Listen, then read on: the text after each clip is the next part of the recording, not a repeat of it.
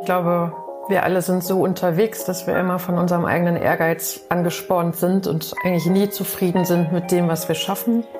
Auf der anderen Seite war ich lange genug da, auch um eben zu sehen, dass wir eben auch wirklich Projekte, die sehr, sehr schwierig begannen, auch dann wirklich fertiggestellt haben. The Property, der Podcast für Immobilienentscheider.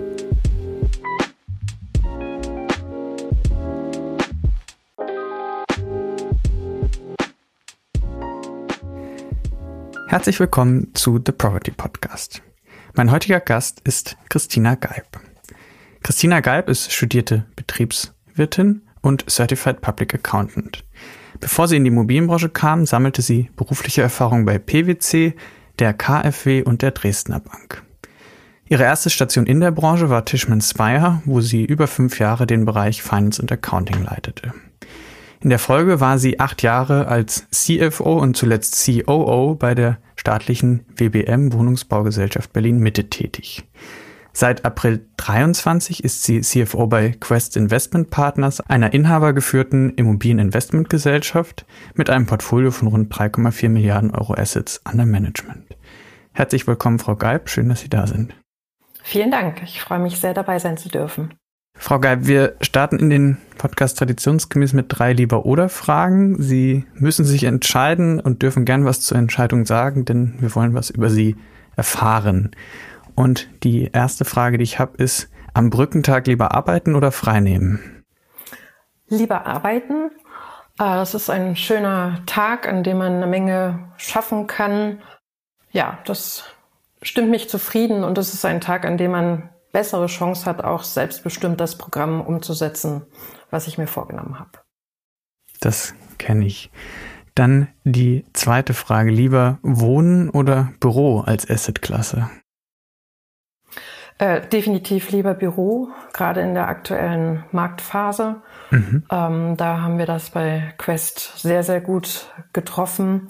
Ähm, Value-Add-Büroprojekte zu entwickeln, die, glaube ich, wenn es eine Chance gibt, im aktuellen Markt die beste Chance haben. Wir haben von den Projekten, die wir aktuell umsetzen, nur zwei Neubauvorhaben und merken tatsächlich auch, dass bei Investoren, mit denen wir zusammenarbeiten, unser Ansatz, ähm, die Immobilie aus dem Bestand heraus weiterzuentwickeln, auch unter Nachhaltigkeitsgesichtspunkten jetzt immer breiter verfolgt wird. Mhm. Dann zuletzt Lieber Theater oder Musical? Lieber Musical. Ähm, Sie wissen, dass ich da selbst auch äh, privat aktiv bin. In einem Berliner Immobiliennetzwerk haben wir mit 15 Personen eine kleine Musical-Gruppe. Das geht von 15 bis hoch in die 70er. Die ganze mhm. Gruppe, die ist sehr innig miteinander verbunden. Und haben wir ein jährlich ein schönes Programm mit einer, mit einem guten Storyboard, mit sehr, sehr schönen Liedern und Tänzen, die wir einmal im Jahr im Tippi am Kanzleramt performen. Wow, ja. Das ist das erste Immobilienmusical, von dem ich höre und äh, ich werde es beobachten. äh, Immobilien ist auch gleich unser Stichwort. Ähm, allerdings, bevor wir auf Ihre Immobilientätigkeiten zurückkommen, wollte ich kurz zurückblicken. Ähm, Sie sind bei PwC gestartet. Gab es da schon einen Bezug zur Immobilienbranche oder war das ganz anders? Nee, da gab es gar keinen Bezug zur Immobilienbranche. Da war ich sehr stark im Bankenumfeld tätig. Ich habe das Handwerkszeug mitgenommen, was man mhm. bei so einem guten Laden einfach auch angeboten bekommt. Ähm, habe dann sehr viel im Bereich internationale Rechnungslegung gearbeitet, auch Börseneinführungen begleitet und sehr viel auch äh, die Chance gehabt, äh, mit internationalen Kollegen auch zusammenzuarbeiten, die zum Beispiel eine Dresdner Bank mit einer Allianz und eine Deutsche Bank und eine Commerzbank in diesen Projekten begleitet haben. Es hat mich sehr stark fasziniert durch die Dynamik und eben auch den internationalen Bezug und ermöglichten diese Beratungsprojekte einfach sehr stark auch die Strategie ähm, der jeweiligen Banken zu verstehen und sehr schnell einfach auch auf Handlungsfelder mhm. aufmerksam zu werden. Sie sind dann ja auch bei zwei Banken im Nachgang noch gelandet, der KfW und der Dresdner Bank. Prägt das Ihr Arbeiten in der Immobilienbranche bis heute noch? Ähm, definitiv.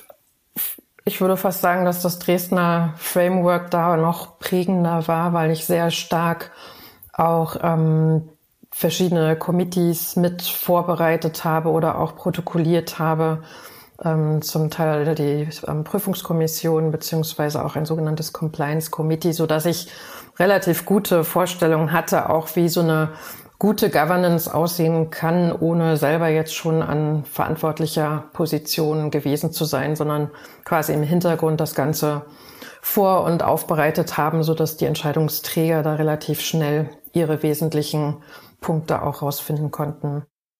Mhm. Und wie kam es dann dazu, dass Sie in die Immobilienbranche kamen? Ähm, wirklich tatsächlich über einen Zufall. Ähm, ich hatte wirklich eine sehr, sehr ausgefüllte Zeit bei der Dresdner Bank, die dann durch die Übernahme der Commerzbank endete und ich hatte für mich die Entscheidung getroffen, nicht im Bankenumfeld zu bleiben, so dass ich dann wirklich ähm, relativ zufällig ähm, dieses Angebot bekam, äh, mit Tischmanns Bayer zu sprechen das auch gern angenommen habe und ähm, wirklich auch eine sehr erfüllte und schöne Zeit bei Tischmann Speyer hatte, an die ich immer noch gerne zurückdenke und mit dem Netzwerk ich auch immer noch sehr, sehr aktiv verbunden bin. Mhm. Was hat diese Zeit geprägt für Sie? War das noch Nachwehen aus der Finanzkrise oder Aufbruch nach der Krise? Ja, das waren definitiv äh, Nachwehen auf, aus der Finanzkrise, die ein besonders sensibles Management der Immobilien erforderlich machten. Ähm, es war damals geprägt durch einen, ich sag mal, mir kam das vor, etwas spontanen Verlegung des Sitzes ähm, der Company von Berlin nach Frankfurt. Mhm. In Frankfurt wurde das Team neu aufgebaut, aber ähm, gekennzeichnet war durch ein wirklich herausragendes Team mit einem super Team Spirit, so dass wir alle sehr stark an einem Strang gezogen haben und das, was zunächst erstmal zu bewältigen war, auch sehr gut in Routineprozesse überführt haben.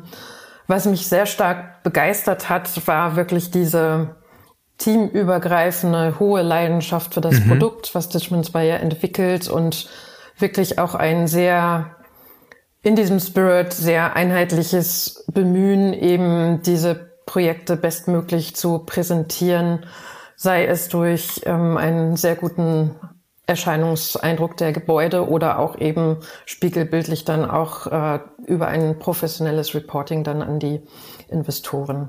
Mhm. Und wie sehr hat so ein amerikanisches Unternehmen dann einen besonderen Blick auf den Immobilienmarkt? Sie war es ja damals das erste, aber jetzt rückblickend ist es ja schon die äh, eine von drei Stationen der Branche. Wie wie anders guckt so ein Unternehmen oder so eine Struktur auf den Markt als jetzt ein Wohnungsunternehmen oder auch jetzt die Quest?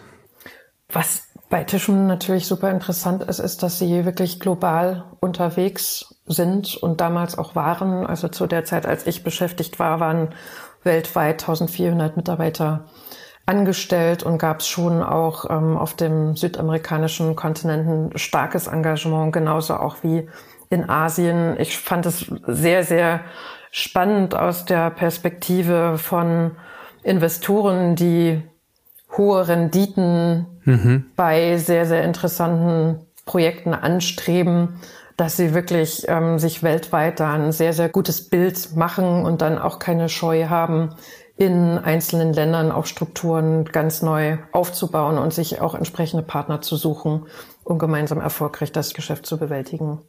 Mhm. Die WBM, zu der Sie dann im Nachgang äh, stießen als ähm, ja, Führungskraft oder auch Leiterin des, des Unternehmens als eine von zwei Personen war da wahrscheinlich schon ein starker Kontrast, oder? Also stärker hätte der Kontrast wahrscheinlich nicht sein können. Es dauerte wirklich eine Zeit, mich da in diese Aufgabe in der Stadt reinzufinden, kommend aus Frankfurt, wo man in einer halben Stunde überall ist, dort in Berlin entdeckend, dass man auch durchaus mehr als eine Stunde in einer Stadt umherfahren kann bei einer Aufgabe, die Wohnungsbaugesellschaft Berlin Mitte wird vom Land Berlin gehalten. Das heißt nicht, dass direkt politische Einflussnahme erfolgt mhm. ähm, über die Staatssekretäre, die dann auch im Aufsichtsrat sitzen. Aber es das heißt schon, dass es eine Aufgabe ist in einem sehr politischen Umfeld, mit dem ich definitiv erstmal eine Art entwickeln musste, umzugehen. Ähm, ich bin im April 2015 gekommen.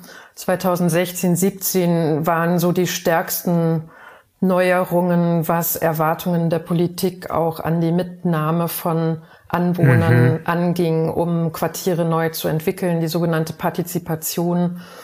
Und die WBM hatte zunächst vor, ähm, Quartiere auch weiter von innen heraus zu entwickeln, sprich auch ganz platt ähm, nachzuverdichten, was natürlich enorme Proteste von Mietern, die in der Nähe wohnten, nach sich gezogen hat. Also einen Abend zu überstehen, wo, man, wo ich ein solches Programm präsentieren musste und dann letztendlich 400 Leute äh, mehr oder weniger auf einen eingeschrien oder gebuht haben, hat mir die Möglichkeit gegeben, eine neue Resilienz zu lernen, muss ich sagen. Auch, auch tatsächlich ähm, äh, auch keine persönliche Betroffenheit jetzt unbedingt aus diesen Veranstaltungen abzuleiten. Mhm. Also manche, die in diesen Veranstaltungen zu Anfang waren, habe ich auch über die Folgejahre immer wieder getroffen und haben wir uns dann fast freundschaftlich später auch verabschiedet, als ich aus Berlin weggegangen bin. Ähm, es war aus deren Sicht natürlich eine völlig angebrachte Vertretung ihrer eigenen Interessen, die aber natürlich nicht ähm, Line in Line waren mit den Interessen der Wohnungsbaugesellschaft und damals auch nicht mit den Interessen der SPD, die sehr stark eigentlich versucht hatte, ähm, ein Bauprogramm ja, zu beleben, um letztendlich auch den notwendigen Wohnraum in der Stadt zusätzlich ähm, zu schaffen und dies gerade eben für breite Bevölkerungsschichten. Mhm. Und also ganz überraschend wird das nicht gewesen sein, aber haben Sie sich auch aufgrund dieser Aufgabe mit der Politik äh, da in, in Kontakt zu treten für diesen Schritt entschieden oder trotz dessen?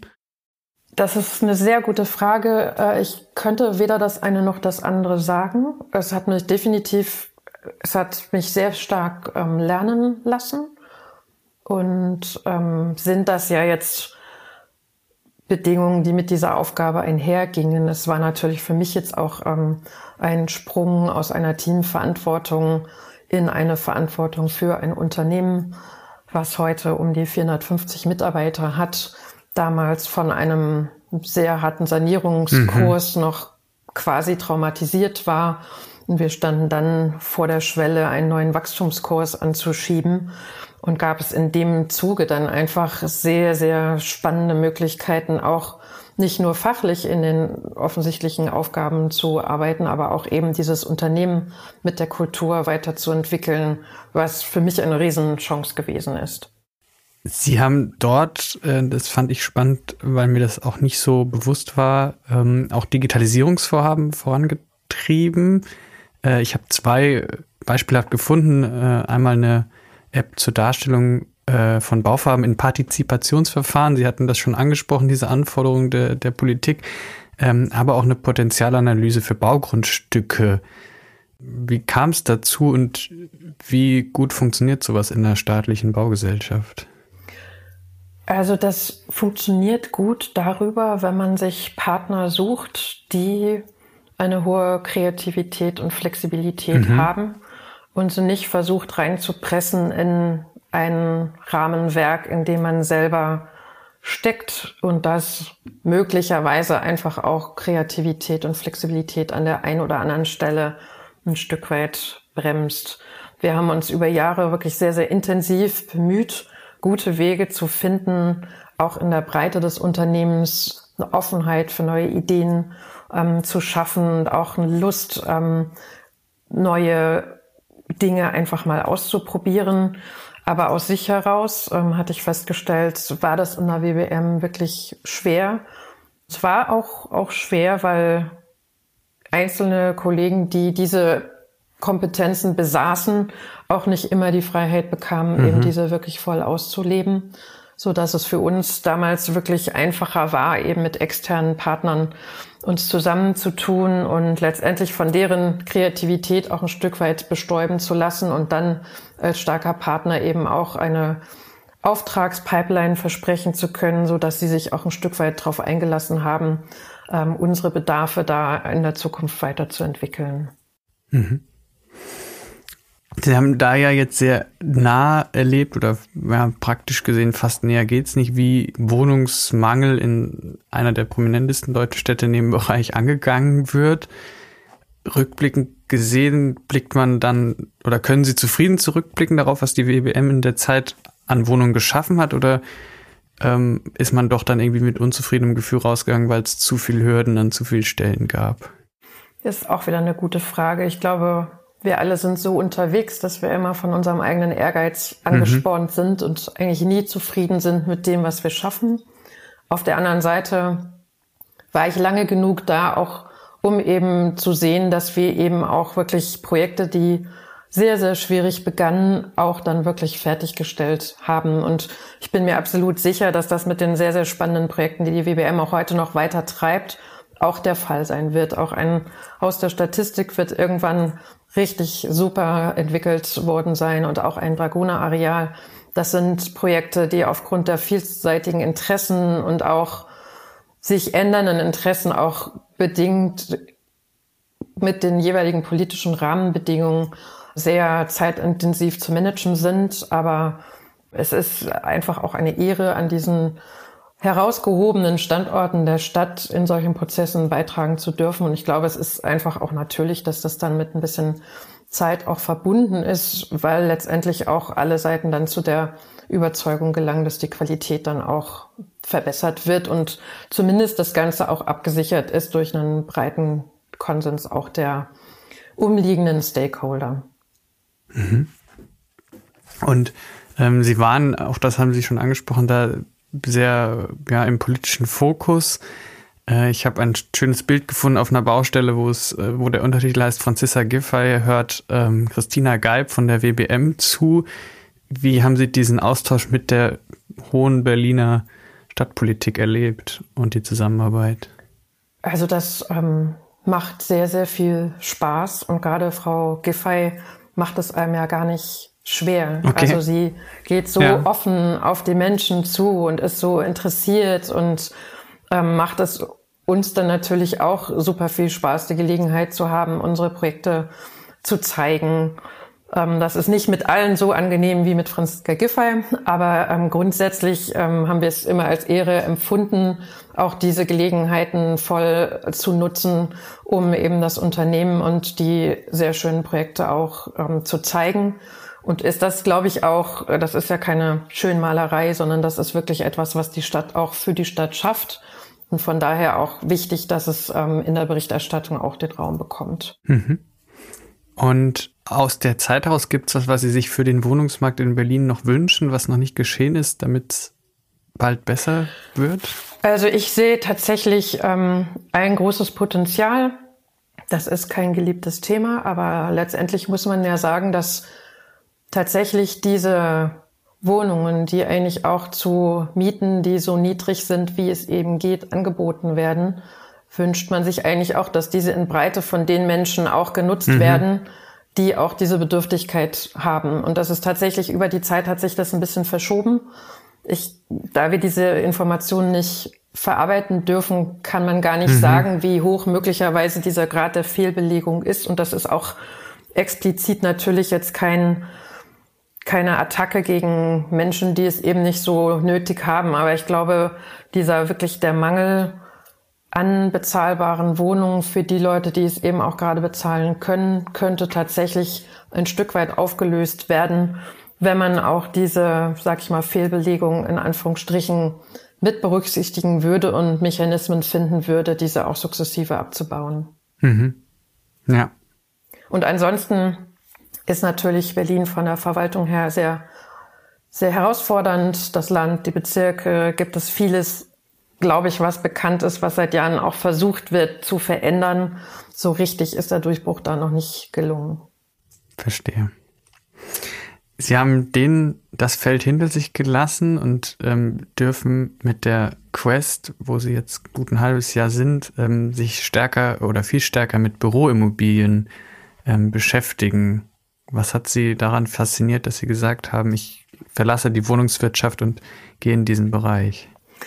Ähm, ich hatte es sehr stark gereizt, wirklich nochmal stärker ähm, eine mittelständische Unternehmensgruppe für diese zu arbeiten, ähm, die sehr, sehr besonders ist, muss man sagen, aber jetzt in Eigenschaften auch stark ich Anknüpfungspunkte finde an das, was ich damals bei Tischmann Zweier mhm. geschätzt habe, dass man eben mit einem kleineren Team, äh, mit einer tendenziell vielleicht nochmal stärkeren Leistungsorientierung und einer hohen Leidenschaft für sein Produkt eben versucht, wirklich das Beste rauszuholen, obwohl es ähm, von außen natürlich wie schwarz und weiß aussieht, ja. ähm, ist trotzdem in dieser privaten Unternehmensgruppe aufgrund der ähm, sehr starken Haltung des Hauptgesellschafters auch trotzdem eine starke, ein starker Fokus auf Themen wie Ökologie oder auch die Wahrnehmung gesellschaftlicher Verantwortung, was mich sehr, sehr stark umtreibt und was ich sehr positiv ähm, finde. Und ich wollte einfach gerne so für mein nächstes berufliches Kapitel ein Umfeld finden, in dem ich flexibler auch dauerhaft wirklich meine mhm. Kompetenzen einbringen kann und auch in Richtung Alter und irgendwann manchmal mal auch Ruhestand verschiedene Standbeine finde, wie zum Beispiel auch ähm, Tätigkeit in Beiräten und so weiter, so dass man eigentlich dann ohne dass einem jemand sagt, so, nun ist der Tag, jetzt musst du aufhören, sich das irgendwie selber stärker gestalten kann und dieses Umfeld, glaube ich, habe ich da auch gefunden. Das finde ich, finde ich super faszinierend und wichtig. Und ähm, nebenbei war es für uns auch eine familiäre Entscheidung, uns hier in Hamburg als Familie ähm, zu konsolidieren. Mhm. Okay, also mehr unternehmerische und, und persönliche Freiheit im, genau. im Alltag, ja. Sie haben die, das Thema Verantwortung schon angesprochen. Die Branche beschäftigt sich da jetzt ja verschieden stark mit, äh, viel mit Fokus auf äh, ökologische ja, oder Klimanachhaltigkeit. Ähm, Sie haben sich aber bei der WBM und auch, ähm, wie Sie im Vorgespräch berichtet haben, bei der ICG, der Initiative Corporate Governance für die Immobilienbranche, schon sehr stark mit dem Thema Social Impact Investing beschäftigt. Was bedeutet Social für ein Unternehmen, was so viel mit Büro macht? Da gibt es einen, einen richtig großen Hebel auch ähm, den wir nutzen können, um eben auch auf der Social-Ebene unserer meines Erachtens bestehenden gesellschaftlichen Verantwortung auch gerecht zu werden, ist es in einem relativ monoton angelegten Wohnquartier meines Erachtens eine riesengroße Chance, möglichst viel dieser Gedanken auch in dieses Projekt mit hineinzubringen. Ne, da geht es eigentlich um darum, dieses Gebäude möglichst auch durch die breite Öffentlichkeit nutzen zu können ich war vor ein paar Wochen, habe ich mir Doc 1 in ähm, Aarhus angeschaut und war wirklich begeistert, dass da auch, da war ja auch dieses Element mhm. Bibliothek, ja. wo dann auch viele kleine Räume für Familien mit eingeplant sind, wo die einfach gemeinsam auch Zeit verbringen können, gar nicht nur Bücher lesen, sondern auch irgendwie Spiele spielen können und so weiter. Und glaube ich, ähm, bildet jetzt dieses Projekt ganz besonders wirklich auch die Möglichkeit, auch solche Aspekte neben den auf jeden Fall super wichtigen ökologischen Zielen, die wir natürlich mit jedem Projekt auch verfolgen, aber auch eben in dieser gesellschaftlichen Dimension mit zu denken und ja, spannend. Und ist das als CFO, wirkt sich das finanziell auch aus? Positiv oder negativ auf so eine Entwicklung? Ähm, es sind tatsächlich die Dinge, die dann fehlen, wenn man das nicht gemacht hat, das sind nicht unbedingt die Dinge, die wirklich super aufwendig sind von der Finanzseite. Okay. Ne? Also da sind zum Beispiel solche Elemente, dass man irgendwie auch eine Vernetzung der Nutzer haben möchte, ne? üblicherweise dann über irgendeine App, die man einführt oder gewisse Sicherheits Bedürfnisse auch aufgegriffen werden sollen, die nicht unbedingt Millionen kosten. Ne? Das ist eine andere mhm. Frage, ob man jetzt sagt, dass man irgendwie Brauchwasser im Gebäude auch mit unterbringt. Das mag dann schon wirklich ein ganz anderer finanzieller Impact sein. Aber diese sozialen Themen, da ist, glaube ich, auch dieses ganze Rahmenwerk heute auch sehr strikt. Aber eigentlich könnte man diese Projekte auch vielseitiger entwickeln, so dass sie noch eine viel höhere Nutzbarkeit auch für, für die breite Anwohnerschaft auch ähm, stiften. Und das finde ich sehr spannend, mich mit solchen Fragen auseinanderzusetzen. Und ich bin extrem dankbar bei Quest auch als kaufmännischer Vertreter die Möglichkeit zu haben, auch in solchen Fragen mich einzubringen. Ja, Das sind ja auch Bereiche, mit denen Sie sich jetzt bei Quest äh, beschäftigen. Also ich habe gelesen Personal, IT, aber auch Digitalisierung der Geschäftsprozesse. Mit was beschäftigt man sich da gerade ja inhaltlich und mental, wenn es äh, um Digitalisierung geht als Immobilienunternehmen? Äh, wir haben uns jetzt sehr stark tatsächlich mit ähm, operativen Prozessen rund um die Themen Rechnungsverarbeitung, Abschlusserstellung äh, beschäftigt, die jetzt nicht gerade die digitale Revolution darstellen, aber für das Unternehmen einfach sehr wichtig mhm. waren. Ich glaube, dass äh, tatsächlich zukünftig mit einem wirklich extrem kreativen Ansatz die Projekte physisch zu gestalten, Quest auch stärker noch gucken könnte, eben auch die IT oder Digitalisierung der Projekte miteinander zu verzahnen, so dass diese sehr modernen, attraktiven Arbeitswelten eben auch nochmal unter Nutzung von oder Auswertung von Gebäude, ähm, Energiedaten einfach auch noch ähm, smarter auch tatsächlich ähm, bewirtschaftet werden kann. Und äh, bezogen auf den Teilbereich Personal, ich erlebe das in meinem Umfeld, dass da sehr viel Bewegung in der Branche ist. Es gibt ja Unternehmen, die auch schon Stellen abbauen. Es gibt junge Menschen, die irgendwie Angst haben, keine Stelle zu bekommen. Ist das gerade ein attraktiver Arbeitsmarkt für Sie als Arbeitgeber oder beschäftigt Sie das weniger, weil Sie mit, mit anderen Themen gerade sowieso ja, ausgesetzt Also es ist ein ganz, ganz wichtiges Thema und ist natürlich im privaten Umfeld jetzt gerade als Reaktion auf diese sich doch sehr deutlich abzeichnende Krise ist ganz wichtig, mit einer guten Personalstrategie hineinzugehen. In dem Maße, wo es uns gelingt, zusätzliche Projekte zu akquirieren, brauchen wir natürlich auch gute Mitarbeiter, an die wir aktuell aufgrund dieser Marktsituation und aufgrund der Tatsache, dass auch andere Unternehmen mit Freisetzungen darauf reagieren, tatsächlich hätten wir jetzt ähm, großes Glück, auch sehr gute Mitarbeiter neu zu gewinnen. Das ist, ähm, hat jetzt natürlich auch etwas mit Arbeitgeberattraktivität zu tun, aber hat auch damit zu tun, dass dieser Fachkräftemangel, den es meines Erachtens grundsätzlich schon auch mhm. weiter gibt, aber durch diese Freisetzung als Reaktion auf die Krise sich doch ein Stück weit anders kurzfristig entwickelt. Ja, spannend. Wir haben das vorhin schon angedeutet, Sie sind bei der ICG ähm, Jurorin ähm, in einem Social Impact Investing, ähm, ich weiß gar nicht, ob man Wettbewerb sagen kann, aber Format. Was sehen Sie da und haben Sie das Gefühl, die Branche ist, was den sozialen Impact angeht, schon gut aufgestellt? Also ich habe jetzt das zweite Mal äh, die Ehre, an dieser Wettbewerbsbegleitung teilzunehmen. Es ist ein ähm, Preis, der deutschlandweit ähm, vergeben wird, in diesem Jahr am 30. November in Berlin. Ähm, wir haben über diese zwei Jahre gesehen, dass einmal auch mehr Projekte eingereicht wurden ähm, und zum anderen die Qualität der eingereichten Unternehmen, äh, der eingereichten Unterlagen sich auch äh, nochmal deutlich ähm, verbessert hat. Sprich, wir sehen, dass in Breite sich Unternehmen und auch, glaube ich, angetrieben von Investoren sehr stark mit diesen Anforderungen auseinandersetzen.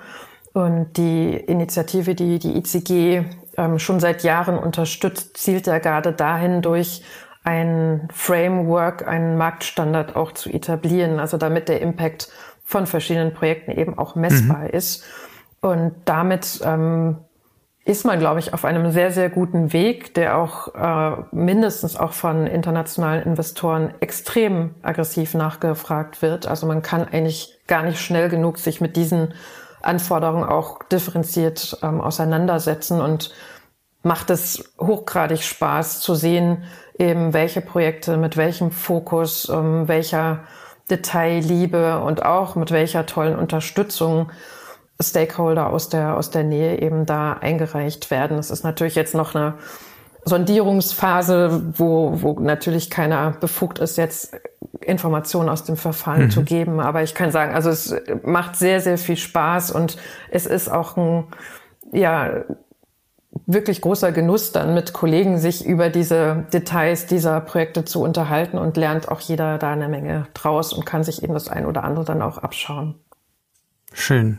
Das klingt aber auch so, als würde der Bereich bisher und vielleicht hoffentlich auch in Zukunft nicht unter den Verschiebungen in der Branche leiden. Das glaube ich auf keinen Fall. Okay.